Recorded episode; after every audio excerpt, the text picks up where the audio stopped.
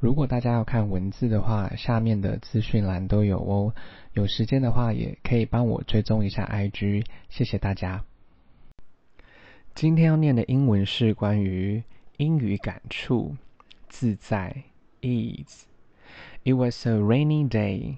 这天是下雨的一天，rainy 下雨的。I could feel the humidity。我可以感觉到一股湿气。humidity 湿气。It was cold，这是很冷的。In my neighborhood, a new cafe has opened up on the corner。在我家里附近有一间新咖啡店在角落开幕。Neighborhood 邻里，corner 角落。The greatest part was that the owner was friendly。最棒的部分是 店老板是友善的，owner 店主，friendly 友善的。In front of this owner, we don't have to pretend。在这个店主面前，我们不需要假装，pretend 假装。Even silence can be praised。就算是沉默也可以被赞扬。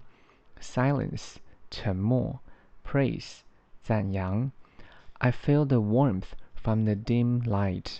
我可以从昏暗的光线感觉到温暖，warm 温暖，dim 昏暗的。You could still hear the coffee maker。你依然可以听到咖啡机的声音。Friendliness was fermented。亲切正在发酵。Friendliness 亲切，ferment 发酵。 I don't have to pretend，我不需要假装。Even a smile was redundant，就算是一个微笑也是多余的。Redundant，多余的。There's no judgment here，这里没有审判，没有评价。Judgment，审判。You can be in whatever form you want，你可以用任何的形式在这里。Form，形式。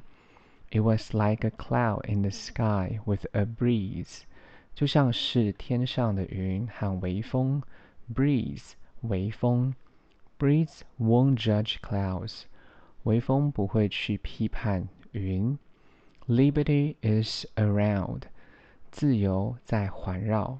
I will miss the cafe again，我会想念这间咖啡馆。 如果大家有时间的话，再帮我评价五颗星，谢谢收听。